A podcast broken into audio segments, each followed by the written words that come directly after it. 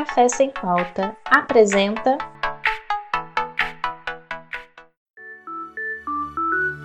Os novos desafios da educação. Como estudantes e professores estão lidando com as adaptações ao ensino à distância.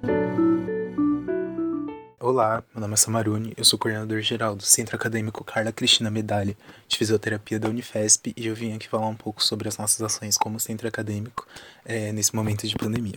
Assim que as aulas presenciais foram suspensas, né, a gente do centro acadêmico participou das reuniões de comissão de curso, né, esperando e pensando quais seriam as próximas projeções feitas até pela própria reitoria ou Ministério da Educação para a graduação dos estudantes das, das, universidades públicas, né?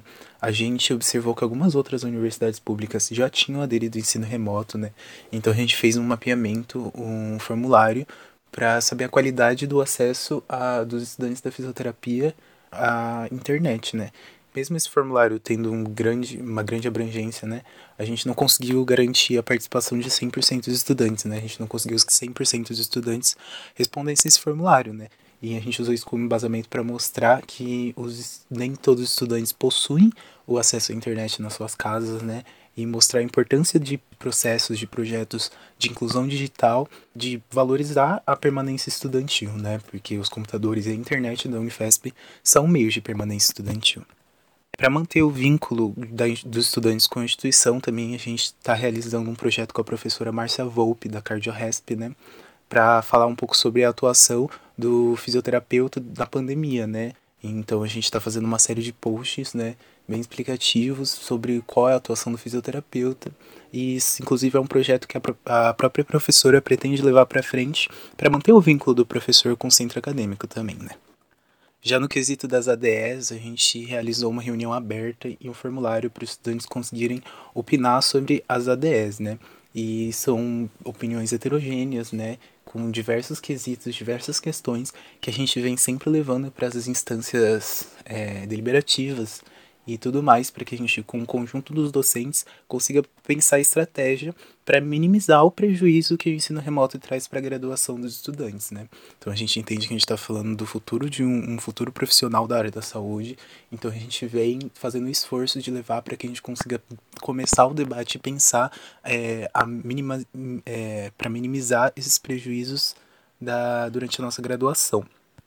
A gente também vem ajudando é, manualmente junto com o conjunto dos representantes de turma, né, e com a coordenadora do curso e professores, a mapear o acesso dos estudantes à internet, né, para a gente conseguir ter uma base de quais são as condições reais dos estudantes da fisioterapia para acompanhar as aulas remotas.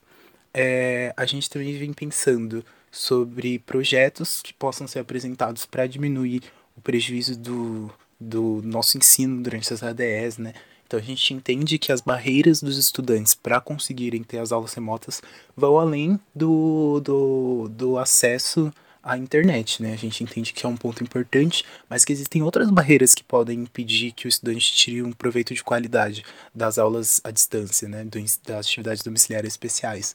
A gente tem as barreiras de saúde, as barreiras emocionais, psicológicas, questões sociais, questões de convívio familiar e etc. também, né? A gente vem sempre é, reforçando a garantia do, de um vínculo, de um canal que os estudantes consigam se comunicar e consigam expressar os problemas que vem passando também, né?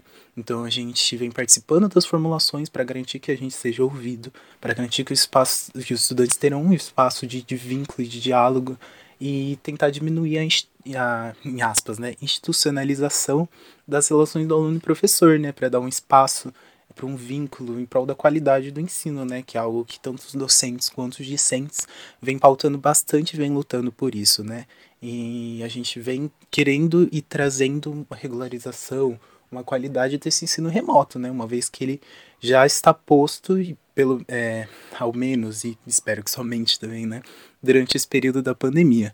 Então é um pouco do que a gente vem fazendo como Centro Acadêmico da Fisioterapia. Inclusive, sigam a gente nas redes, né? Arroba cafisio.unifesp. E é isso, obrigado. O programa Café Sem Pauta é parte do projeto de extensão Vozes da Voz.